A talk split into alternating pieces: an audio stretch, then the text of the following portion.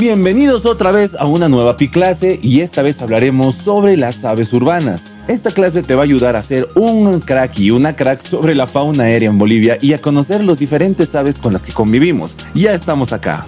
Todos eh, están eh, un poco al tanto sobre las aves urbanas, en realidad esta, esta categorización de urbanas es un poco subjetiva, ya que en realidad las aves que son urbanas para nosotros no son las mismas para las otras urbes, para las otras ciudades.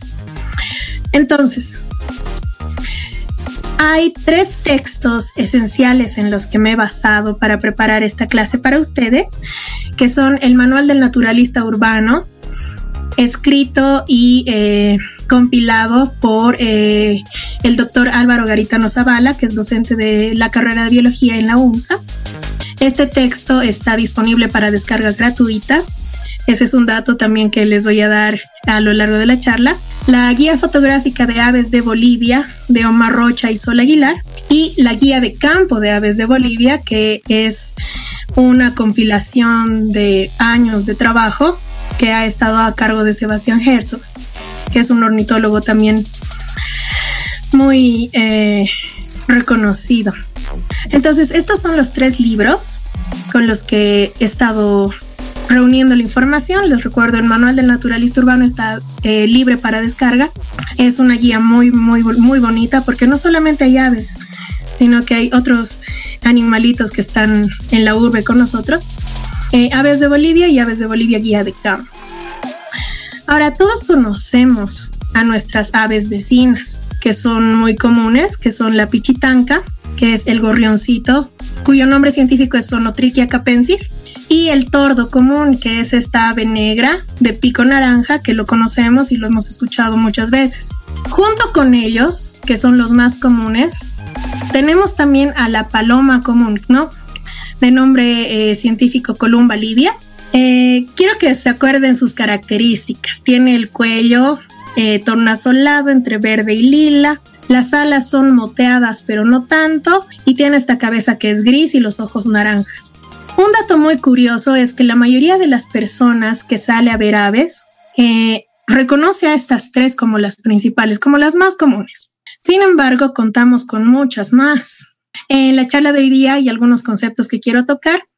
La primera es el concepto de endemismo, la segunda el tráfico de animales, qué es fauna nativa, qué es fauna introducida, cuáles son las especies invasoras dentro de la fauna introducida, qué diferencia una especie invasora de un ave cosmopolita y el canto de las aves. Todas las aves cantan. Nosotros en, la mancha urbana de la ciudad podemos escuchar diversos tipos de cantos, pero eh, no sabemos precisamente a quiénes les pertenecen. Y finalmente, cómo cuidar a un ave, ¿no? Si nos encontramos en esta situación.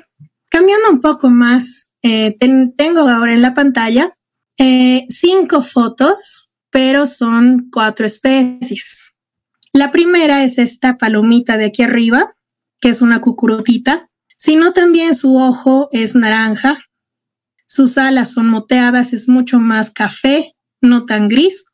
Y esta es una paloma que tenemos que es nativa.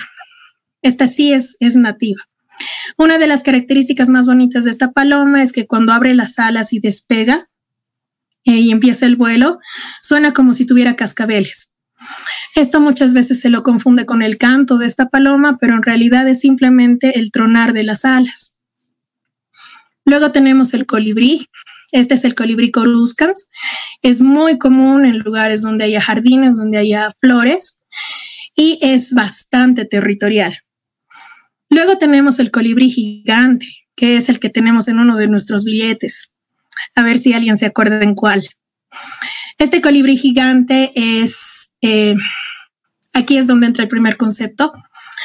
No se puede decir que es endémico, pero es muy característico de zonas altas. Sabemos que La Paz está a 3.600 metros sobre el nivel del mar y que hay puntos mucho más altos que incluso sobrepasan los 4.000. Patagona gigas, que es este colibrí gigante, lo podemos encontrar en toda esta eh, distribución altitudinal. Y finalmente, se llama Fitotoma rutila, ese es su nombre científico.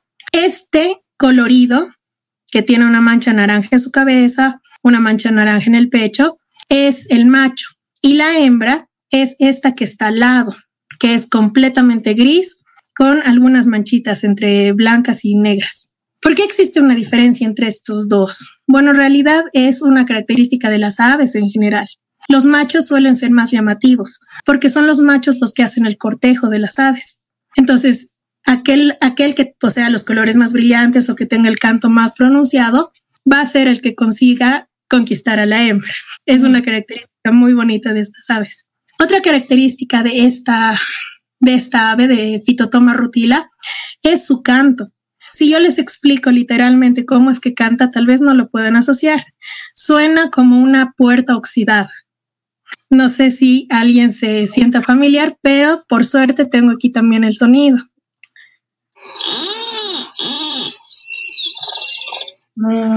Ese ha sido, ese es el canto de Fitotoma rutil, es muy característico dentro de la mancha urbana. Se lo puede ver en troncos secos mayormente porque, bueno, aquí no se nota tan bien, pero su pico está cerrado.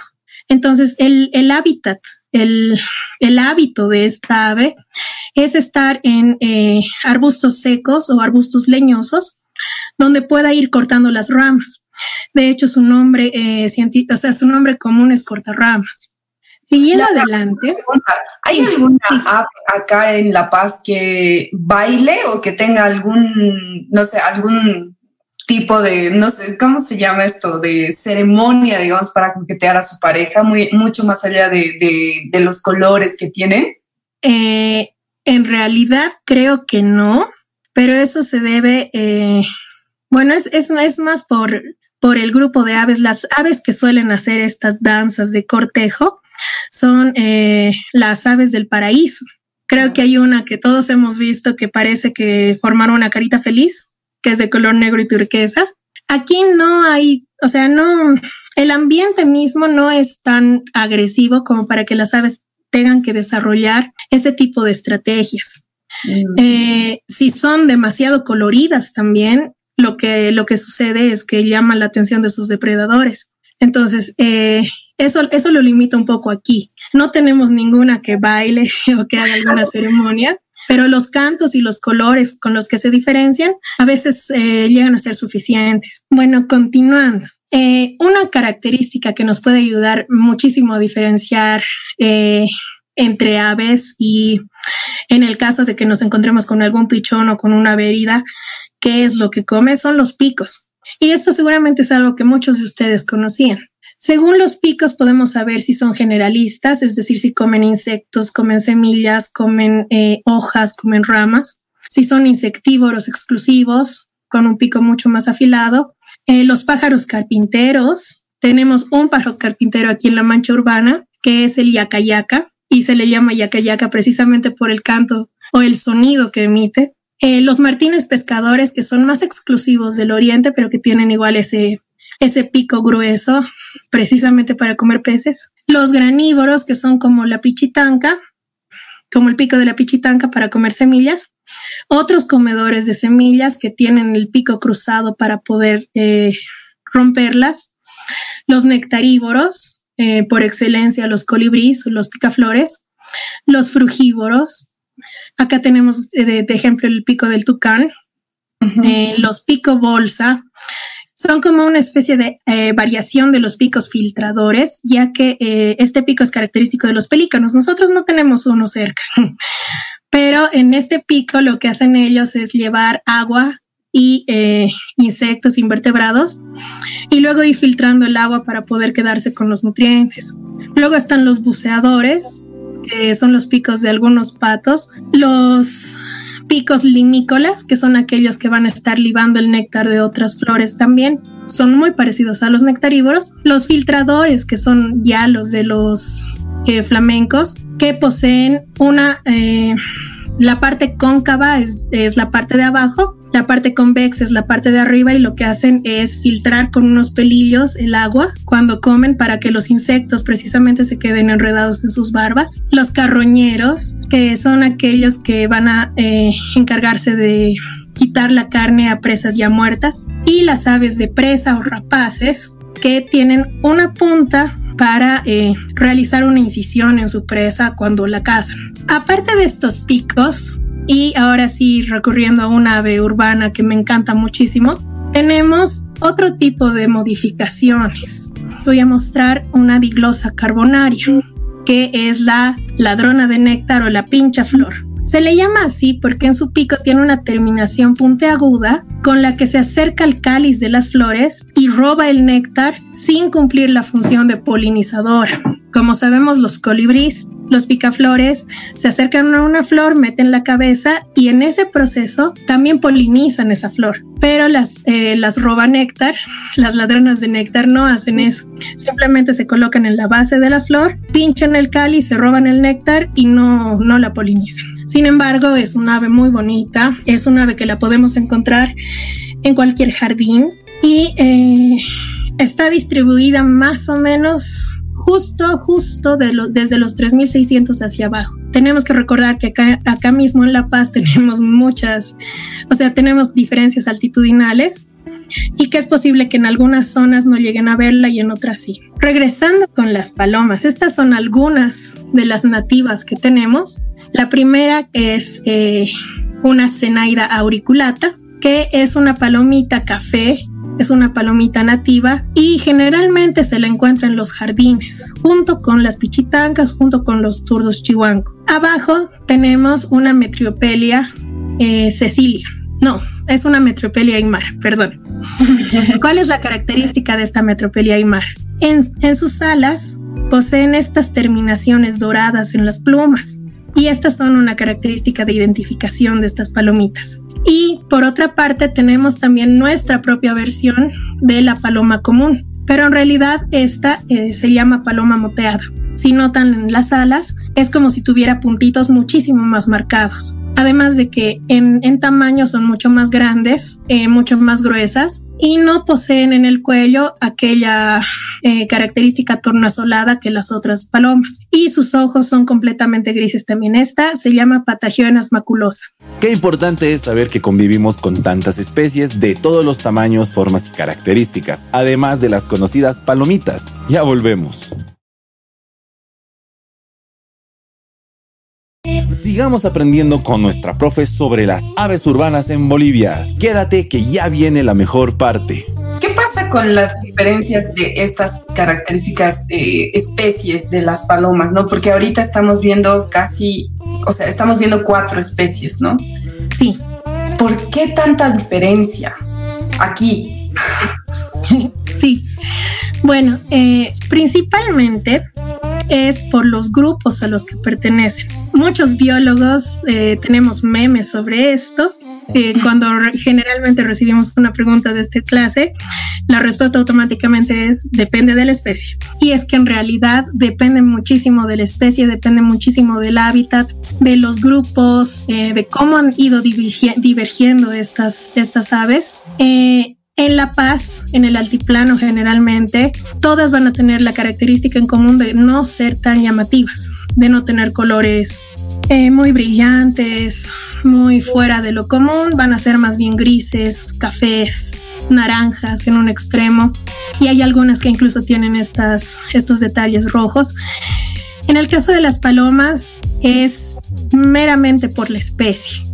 Sin embargo, se diversifican y la característica de las aves nativas y, y en realidad de toda la fauna nativa que nosotros poseemos es que sus nichos pueden solaparse sin crear una competencia destructiva.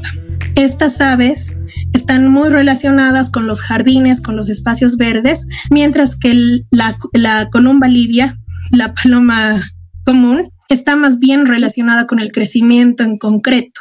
Y concreto me refiero al cemento. Mientras más se va urbanizando una zona y menos espacios verdes hay, más de estas palomas van a existir. Ese es un estudio que, una correlación que está hecha, está documentada y muchos científicos van a poder dar los datos al respecto. Otra cosa que tal vez van a poder darse cuenta es que esta paloma, eh, la columba libia común, no está en lugares donde hay áreas verdes. Y esa es una pregunta y un reto que quería desafiarles a todos los, los que nos están escuchando.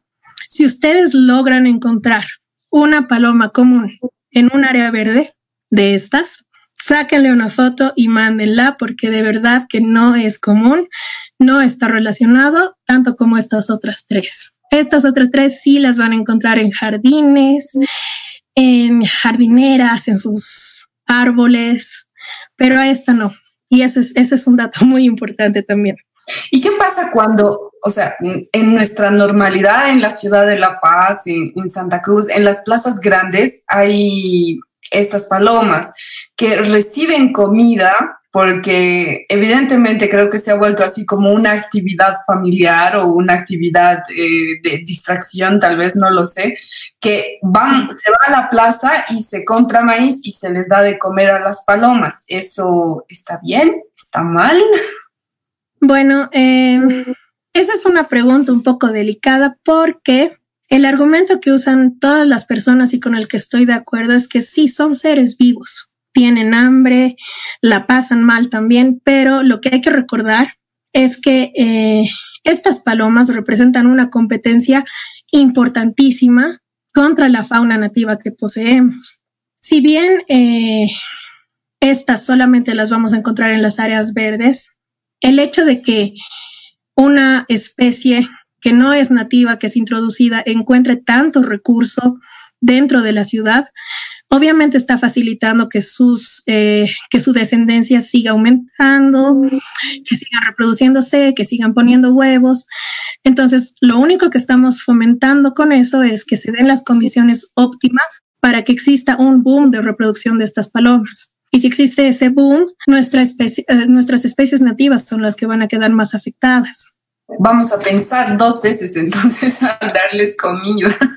Así es, o tal vez no hacerlo eh, olímpicamente como se hace ahora. Eh, espero que igual después de esta clase se den cuenta que no son las únicas aves que podemos apreciar y que hay muchísimas maneras en las que podemos beneficiar a nuestra fauna nativa. Y es que qué lindas son. en esta siguiente diapositiva eh, les estoy mostrando seis especies que son de las más comunes en la mancha urbana también. Algunos de ustedes se sorprenderían de lo comunes que son, de lo cerca que pueden estar de ustedes.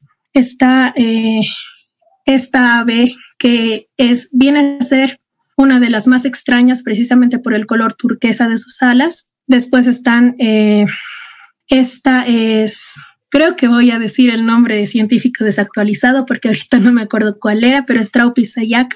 Después están eh, los Spinus atrata, que son estos que precisamente tienen colores amarillo y negro, como los estronguistas. Después están los cícalis, que están ya más relacionados a los lugares, incluso que son muy secos, ¿no? Aranjuez, Mayasa, todas estas zonas donde hay incluso cactus, estos eh, pajaritos amarillos están, están por ahí. Luego tenemos a este hermoso picaflor que es el eh, parganurus o eh, colibrí cometa, cuya característica es esta larga cola que poseen y eh, este está distribuido ampliamente en todas las áreas protegidas urbanas que tenemos en la ciudad. Es eh, muy bonito verlos. El macho tiene la cola mucho más larga que la hembra. Esa es una de las características que tal vez se puede diferenciar viéndolos en persona. Luego tenemos loritos urbanos. Este es una Silopsiagon aymara, que igual la vamos a ver en, en sitios bien cercanos, donde haya vegetación nativa. Y después tenemos a esta otra ave que es eh, mucho más grande, que se llama Saltator rostris, que se parece a un turdus chihuanco, pero en realidad no, no es. Podemos ver una diferencia en el pico. Este es mucho más grueso, entonces podemos deducir también que come granos, come semillas. Eh, tiene una ceja blanca que es igual eh, eh, para su identificación. Y como les digo, en, en, escala esta ave es mucho más grande y si las viéramos con atención ni siquiera podríamos creer que son aves urbanas. También contamos dentro de la ciudad con algunos casos especiales. Desde hace algunos años, sobre todo por la zona sur, incluso llegando un poquito hacia la zona central por San Jorge a veces, hay una bandada de más de 12 o 15 tal vez, Citacara mitrata, que son estos loritos con manchitas rojas en la cabeza. Eh, por distribución, estas aves no deberían llegar tan alto y tampoco deberían estar tan cerca de la mancha urbana. Sin embargo, las tenemos.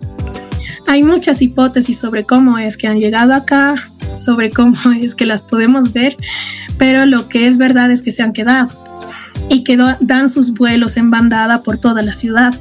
Luego, eh, justamente en la zona de Cota Cota, tenemos una pareja de estos dos cardenales. Igualmente, eh, estos cardenales con el copete rojo.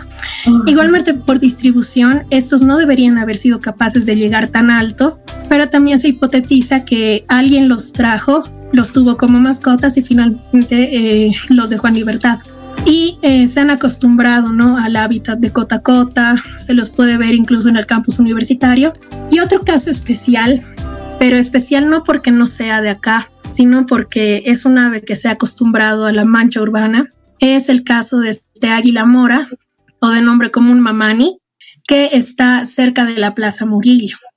Muchas personas lo han debido ver, hay muchos reportes eh, cerca de esa zona. Es un ave que se ha acostumbrado a esta, bueno, a nuestro ritmo de vida y que se quedó ahí. Entonces a veces lo podemos ver sobrevolando la Plaza Murillo. Incluso ha habido teorías sobre si esta ave se estaba comiendo las palomas o no. ¿Y era cierto? No, aunque sus, sus hábitos son de ave rapaz, entonces algo tiene que estar consumiendo. Probablemente ratones.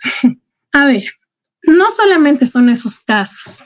Aquí tenemos otros casos de aves que si bien no son tan urbanas porque no las vemos tan seguido, sí podemos sentirnos familiarizados con ellas. Son nuevamente cuatro especies, pero hay seis fotos y ahora les voy a explicar por qué. El primero es un halcón y es un halcón muy pequeñito. Se llama Falco sparverius. Es un halcón muy territorial que lo podemos ver incluso parado en, en las copas de los árboles si prestamos mucha atención. Se alimenta generalmente de mamíferos pequeños, eh, para, cualquier ciudad ver aves rapaces tan de cerca es, es un lindo fenómeno, es muy lindo observarlos. Eh, a su lado es otro halcón, es el Falco femoralis, que también lo podemos ver eh, cerca de, las, de los roquedales, cerca de puntos muy altos en la ciudad, algo que nos beneficia mucho para, la, para el avistamiento de aves como ciudad, es que al ser una batea, porque en realidad esa es la,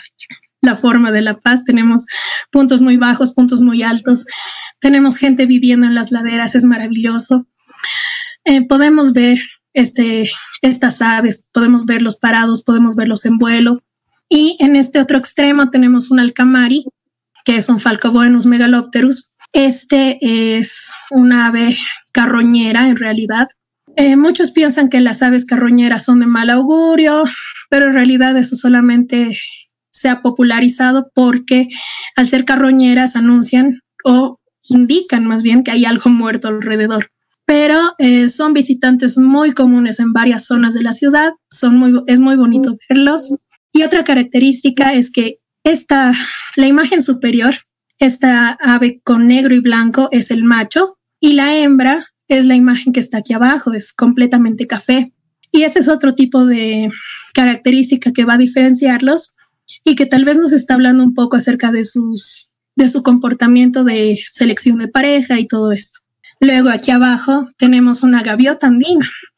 Muchas personas creen que por no tener mar o no tener cuerpos de agua muy grandes, eh, no contamos con gaviotas, pero en realidad sí las tenemos. Estas las podemos ver a lo largo de los ríos. Una característica muy bonita de estas aves es que en época de reproducción presentan esta cabecita marcada de negro y cuando no es época de reproducción o cuando son juveniles, son completamente blancos o solamente presentan manchitas en la cabeza. Y las podemos ver de cerca, ¿no? Si, si caminamos cerca de un río eh, sin hacer mucha bulla, prestando atención, podemos llegar a ver estas gaviotas. Y es algo muy bonito también, porque muy pocas personas, o al menos a mí me ha pasado, que personas que no estaban familiarizadas con observar aves, no se creían que teníamos gaviotas en la mancha urbana. Entonces, con esto ya estaríamos eh, cerrando los primeros conceptos acerca de las aves. En el punteo que hice anteriormente sobre eh, las cosas de las que quería hablarle, hablarles, está también el tráfico de animales. Eh, eso está relacionado a que si bien a todos nos llaman la atención las aves, nos gustan. Eh, los índices de tráfico de aves han aumentado muchísimo, sobre todo de los loritos, de las parabas, porque son los más llamativos. Y hay que tomar en cuenta que cuando se saca un loro de su hábitat no es solamente uno que llega a tu casa, tú puedes cuidarlo bien. En realidad, para que un ave llegue a una casa, mueren miles en el camino. Es como si, nos, si nosotros eh, nos fuéramos a vivir a otro lado, donde no estamos acostumbrados, desde guaguitas, desde chiquitos, de repente. Entonces, eh, las probabilidades de que sobrevivan son muy pocas y en realidad eh, las aves que llegan a nuestro territorio, a nuestra, a nuestra urbe de esta manera, raramente logran adaptarse. Los casos especiales que, he mencionado de los cardenales, de la citacara mitrata, son totalmente, eh, bueno, milagrosos, pero son excepciones grandes, son excepciones grandes. Y eh, para otra muestra tenemos eh, la gran afluencia de aves, de loritos, de parabas, que llegan al zoológico, por ejemplo. En el zoológico se hace el rescate de fauna que ha sido traficada y a veces es muy difícil mantener a todas estas aves en un mismo, en un mismo hábitat. Sin embargo, siguen trayéndolas, es todo un problema. Quédate con nosotros para seguir aprendiendo sobre nuestras aves y el tráfico ilegal de fauna silvestre. Recuerda que su vida está en tus manos. Nos vamos a un corte.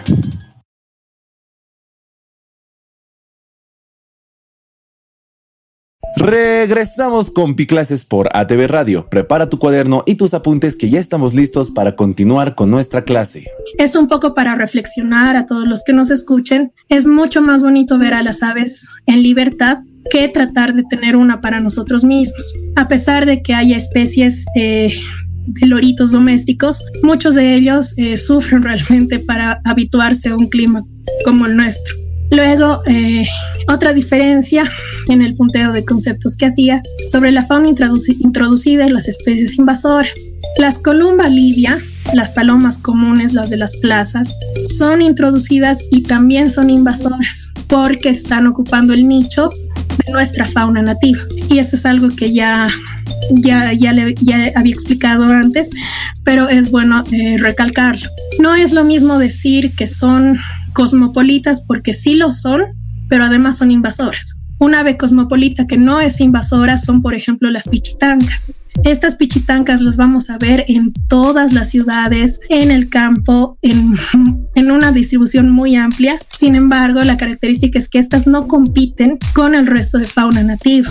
Después, otro dato interesante es que eh, y que les había señalado, ¿no? Con el, con el vuelo de esta palomita de ojo naranja. No todas las aves cantan, lo que escuchamos a veces son vocalizaciones que, que, se diferencian incluso eh, las que se hacen en la mañana, las que se hacen en la tarde, que es cuando más podemos escuchar a las aves. Esta palomita no vocaliza, sino que es el sonido de las, de las alas, lo que escuchamos. Los colibríes eh, emiten un sonido, pero no es una vocalización, no es un canto como tal. Y eh, hay que recalcar que las aves al cantar lo que están haciendo es comunicarse entre ellas. Y al ser aves urbanas, algo que influye mucho en esta comunicación es el ruido que nosotros mismos emitimos. El sonido de los autos, las bocinas, toda esta contaminación acústica que hay en las ciudades, afecta también eh, la capacidad de comunicación que tienen las aves porque es como si las aisláramos y por eso es bueno también identificar qué aves tenemos cerca para saber cómo convivir con ellas. Y finalmente, estoy ya terminando el punteo, ¿qué hacer cuando encontramos un pichón que se ha caído o un ave que está lastimada? Algo muy importante que hay que tomar en cuenta, sobre todo con los pichones, es que eh, ellos son reconocidos por sus madres por su aroma. Entonces nosotros no podemos tocarlos con nuestras manos libres porque le estamos transmitiendo otro tipo de aroma. Y eh, las aves madres eh, reaccionan de una manera muy particular, que es que cuando no reconocen a su pichón, simplemente lo abandonan. Entonces, cuando nosotros encontramos un pichón, lo tocamos, estamos contaminando su aroma, por decirlo de algún modo, también lo estamos condenando a que su madre no lo reconozca. Entonces, es algo muy, déjenlo ahí, no lo toquen, porque tal vez puede estar en un, en un sitio muy peligroso, puede haber perros, puede haber gatos, pero traten de tocarlo lo mínimo posible. Y si sin ni modo, si lo tienen que tocar porque es la única manera en la que lo puedan salvar o algo. Eh, otro, otro factor que tienen que tomar en cuenta es la temperatura. Los pichones y las aves en realidad tienen una temperatura muchísimo más alta que la nuestra. Eh, es superior a los 37 grados. Entonces, para nosotros conservar un pichón o cuidarlo hasta que podamos delegarlo a alguien que sepa más del tema, tenemos que ver la manera de mantenerlo caliente no como lo haríamos con un perrito, con un gatito cuando nos encontramos uno, sino eh, en un espacio libre donde sí le dé aire, donde sí pueda respirar, colocarle un foco que eh, simule calor, no de luz blanca, obviamente, sino de luz eh, amarilla. Y llamar automáticamente o rápidamente a alguien que sí pueda ayudarnos con esto. Y finalmente, si nos encontramos una ave herida, a veces no sabemos a quién recurrir. Hay muchos veterinarios que tal vez no saben igual cómo detectar una lesión en un ave, aunque estoy segura que la mayoría sí. Es eh, muchísimo más seguro retener al ave hasta que pueda eh, recuperarse sola y luego soltarla. A veces pensamos que tal vez mimando a, esta, a este animalito eh, se va a acostumbrar mejor, se va a recuperar mejor, pero en realidad lo que sí tenemos que tomar en cuenta es que tenemos que tener el menor contacto posible y la menor costumbre posible, porque estas aves, si se acostumbran, no van a poder volver a adaptarse a su medio. Sucede con las aves, sucede con los mamíferos. Esto de que nosotros como humanos eh, paternalicemos tanto los animales hace que pierdan su autonomía como individuos. Entonces, sé que es, es bien difícil decir, eh, no, no sientas pena, eh, pero en realidad ellos siguen sus propias reglas. Y lo que nosotros podemos hacer para colaborar en esta situación es simplemente eh, no involucrarnos demasiado. Lo mismo con las palomas, lo mismo con las aves urbanas, es muy bonito verlas, pero es mucho más bonito y mucho más útil saber que están ahí eh, en servicio de nuestro ecosistema. Ok.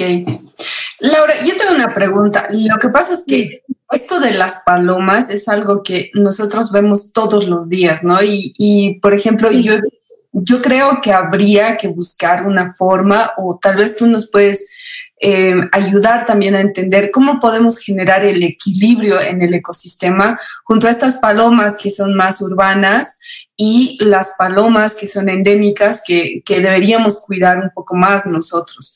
Y obviamente estas palomas rurales que ya se han adaptado tanto a, a, nosotros que incluso yo, o sea, he visto algo que no es muy normal, que son palomas que se están comiendo salchichas o pollo en la calle. Entonces es así como que ya muy extraño. Así es. Eh, estas palomas en realidad ya las podemos encontrar incluso en los basureros. Y esto es debido a que su población o sea, la población de las palomas está creciendo tanto que ya no se abastecen solamente de los granos de maíz que les dan en las plazas o de las miguitas de pan que les pueden dar algunos vecinos. Eh, como les digo, si hay recurso, van a seguir reproduciéndose. Esa es, esa es la ley eh, por la que se, rige la vida en general. Cuando no hay recursos, eh, los animales, limitan su reproducción porque enfocan más energía buscando el recurso que reproduciéndose, con las palomas sucede lo contrario. Entonces es difícil hacerle entender a muchas personas que les están haciendo daño al alimentarlas de más, pero lo que se puede hacer es tratar, tratar de abordar el tema por otro lado, fomentando el, turismo urbano de aves, el conocimiento de este tipo de cosas que se, que se incluyan en la currícula de, de las materias de los colegios y eh, sobre todo que se haga partícipe, ¿no? La población de, de, eventos que se han ido popularizando en los últimos años. Contamos con áreas protegidas urbanas donde se hacen, eh, hay fechas para avistamientos de aves. Entonces, cuando uno más va conociendo lo que tenemos, nuestra fauna nativa, más urgencia tiene de cuidarlo. Entonces hay personas que desde que, ha conocido desde que han conocido estas aves cuidan más su jardín porque saben que tienen visitantes frecuentes, tratan de que esté el ambiente lo menos contaminado posible y eso es generalmente lo que debería popularizarse. No tanto que una actividad en familia de los domingos sea ir a la plaza y dar maíz a las palomas, sino que sea caminar por un lugar verde o eh, incluso formar ellos un lugar verde cerca de su casa, de modo que puedan ver cuántas de estas aves urbanas vienen y los visitan. Tal vez si distraemos un poco la atención de, de las personas en esto, puedan darse cuenta que hay muchas maneras de ayudar a los animales que no es solamente alimentándolos. Ok. Alguna vez he visto que, mm, por ejemplo, se preparan estos, em, son como vertederos de agua o fuentecitas de agua para las aves. ¿Eso es bueno? ¿Eso es malo? Eso es bueno y es porque eh, debido al clima que tenemos nosotros en La Paz, es difícil, por ejemplo, para los perritos callejeros encontrar lugares donde hay agua y es más difícil todavía encontrar eh, fuentes de agua para las aves, sobre todo aquellas que no pueden moverse grandes distancias o cuando están en época en la que están cuidando de sus pichones. Entonces, si hay fuentes de agua disponibles, pero que no estén muy cerca de, de lugares ruidosos o de otros animales o que no estén a la mano de otros animales, eh, claramente va a ser algo que los ayude y que es, es, es un granito de arena con el que podemos contribuir también. Muy bien. Igual hemos estado eh, viendo que hay una aplicación para poder ir a ver, eh, o sea, para hacer estos avistamientos de aves y también si en tu casa tú tienes un ave o un pajarito que está cantando, igual es como que puedes ir eh, señalando que lo has visto o que lo has escuchado y así poder reconocer y aprender un poco más sobre las aves. ¿Nos puedes explicar tal vez un poquito más? Claro que sí. Bueno, hay dos aplicaciones. La primera es la de identificación de aves y la de registro, que es la que se usa en, la, plataforma eBird. Y la segunda es una aplicación de reconocimiento de aves mediante el canto que se llama Pio Pio, que seguramente la han visto, se ha patrocinado en los últimos meses. Eh, la han desarrollado eh, unos capos y eh, está siendo utilizada también por muchos ornitólogos, muchos aficionados de las aves. Estas aplicaciones sirven mucho cuando sabemos qué hacer con ellas y por suerte estamos eh, incursionando en la educación ambiental para, para los, eh, para peatones, para familias, para niños, para mayores, eh, sobre la identificación de las aves con distintos eventos. Por ejemplo, está el Global Big Day, que es un evento mundial que se da una vez al año donde eh, cada país, cada ciudad se organiza para eh, registrar la mayor cantidad de aves y eso entra a un ranking mundial. Y cabe resaltar que hay un montón de personas interesadas a nivel mundial en esto y que Bolivia ha tenido eh, puestos muy altos en los últimos años debido a que se ha socializado más este tipo de competencias. Y por el éxito que tiene esto también es que se han desarrollado otro tipo de aplicaciones para identificar aves que hacen partícipe a uno, aunque no sepa nada de aves, aunque no se sepa los nombres científicos, aunque sea la primera vez que las esté viendo, en registrarlas y decir yo he visto esta ave, yo la he escuchado, yo puedo distinguirla, porque es, es una actividad bonita, es educativa y no es invasiva no estamos afectando el hábitat de las aves, sin embargo nos estamos entreteniendo con ellas, con su diversidad, con sus hábitos y estamos haciendo de eso algo realmente productivo. Ok, muy bien. Ya saben, entonces hay dos aplicaciones que pueden utilizar ustedes para ir aprendiendo y conociendo un poco más a las aves que habitan junto con nosotros, porque no están lejos, están aquí cerquita, en el árbol de la casa de al lado, en el parque de la, de la, de la zona donde vivimos, en la plaza por donde siempre pasamos y trabajamos. Entonces están en todas partes las aves y es bonito tener una aplicación y decir, ah, escuché esta ave, creo que es esta e ir marcando, ¿no? Ir contando cuántas, eh, cuántas aves has visto en el día, cuántos picaflores te, han aparecido así volando cerca, cerca tuyo. Eh, Laura, Para ir cerrando esta clase de aprendizaje sobre las aves, vamos a ir leyendo algunas consultas, preguntas que tienen los chicos en los comentarios. Mm, preguntan sobre los canarios, o sea, no sé específicamente su pregunta, solamente habla los canarios. Sí, eh, bueno, todos conocemos a Piolín, por ejemplo. Piolín es eh, una especie. En realidad, todas estas caricaturas que también ayudan a nuestra educación y a nuestra formación, a la niñez, están basadas en aves que sí existen. Es como la película de Nemo. Todos han empezado a conocer a los peces payaso por Nemo. Todos han empezado a conocer a Dory por Dory. Y también hay que tener cuidado con eso porque muchas personas querían tener una mascota Dory y eh, eso no es sustentable para el ambiente. Pero ¿qué pasa con las aves? ¿Qué pasa con los canarios? Los canarios son estos eh, pajaritos amarillos que sí son domésticos, pero que también sucede lo mismo que con cualquier ave doméstica. Es muy difícil que una ave exótica o que una ave eh, de, otro, de otra región, por mucho que sea doméstica, se acostumbre a las condiciones climáticas en las que vivimos acá en La Paz, por ejemplo. Eh, estos canarios como piolín, como estas otras especies que se conoce, que, que, se, que se pueden tener en casa, están generalmente en lugares con menor altitud, con climas un poco más cálidos, porque es mucho más fácil para ellos mantenerlas ahí. Pero cuando nosotros traemos uno aquí, se nos va a morir y al final no vamos a saber qué hacer y es todo un problema. Eh, bueno, mira, yo tengo una consulta un poco más grande. Creo que es eh, una de las preguntas que me, me, imagino hay muchas personas también se están haciendo. ¿Qué pasa con estas aves que han ido apareciendo en Santa Cruz, en La Paz, eh, en, en, otra, en otros departamentos, pero en el área urbana, que se han escapado del incendio de la chiquitanía, pero también ahora que estamos en cuarentena han visto que hay mucha quietud y han empezado a, a migrar hacia la ciudad porque uno, como dices, buscan alimentos, buscan agua, entonces eh, están visitándonos más eh, y qué podemos hacer o qué, cuál es la, el siguiente nivel, digamos. Sí, eh, antes de la cuarentena hubo un caso muy particular que es de un ave, un guajojo, que lo encontraron en Achumani precisamente. Y esta ave es nativa del Chaco. Entonces, encontrarla en nuestra área ha sido realmente algo que ha causado revuelo y hay muchas hipótesis sobre qué es lo que ha podido pasar. Generalmente el primer pensamiento es alguien lo ha traído y no supo qué hacer y lo soltó por ahí. Pero también hay que considerar que estas aves pueden desplazarse distancias grandes, sobre todo cuando su hábitat se fragmenta.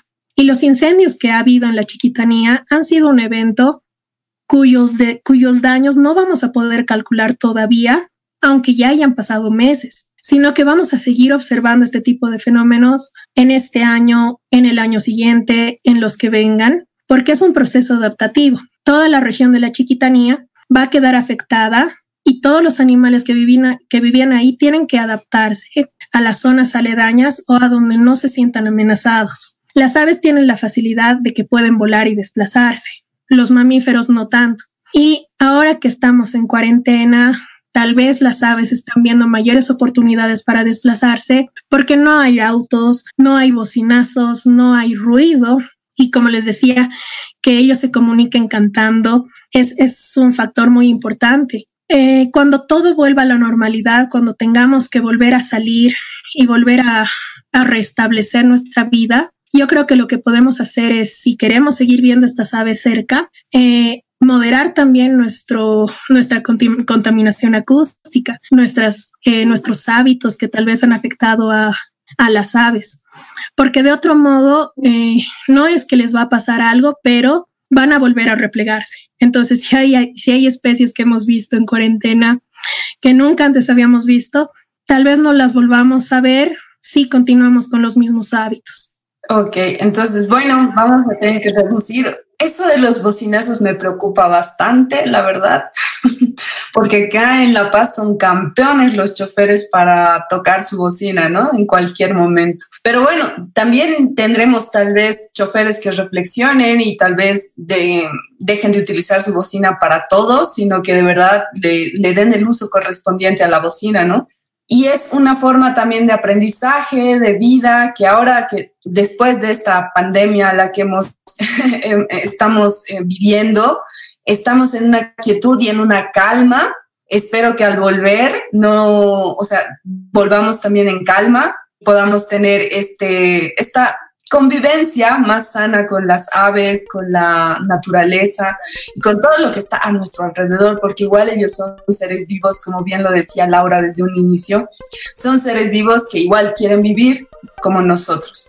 Aquí tengo una última pregunta de, Natalia en los comentarios. Dice, los vertederos caseros son para los colibríes. Estos, eh, según ella ha visto en internet, están compuestos de agua y azúcar. ¿Eso es correcto? Sí, es correcto. Básicamente el néctar de las flores es agua y azúcar.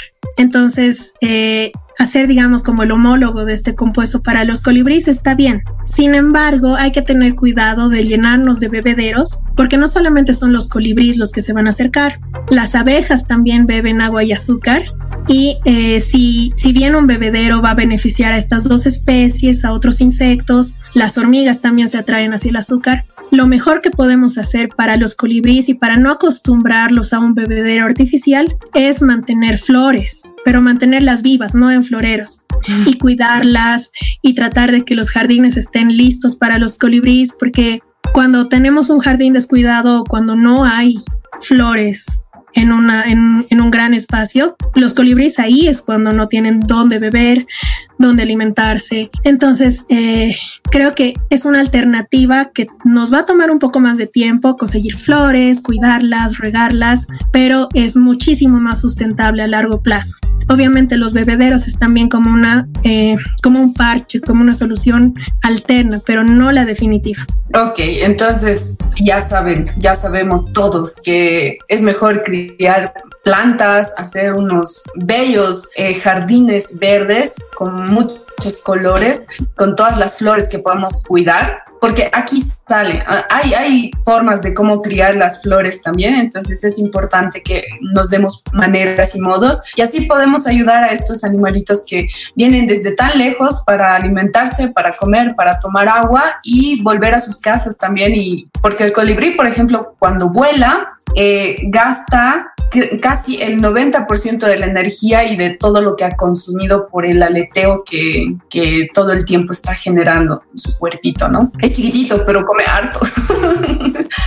Entonces, bueno, muchas gracias Laura por esta clase, para, para, conocer un poco a las aves, para entenderlas también y para tener más información sobre ellas y poder eh, convivir a lo largo del tiempo con estas aves que son nuestras, eh, nuestras guardianas también, porque ellas hacen un trabajo de, comerse insectitos, encontrar eh, roedores y también eso se equilibrio en, en la naturaleza. Muchas gracias, Laura. Muchas gracias a ti.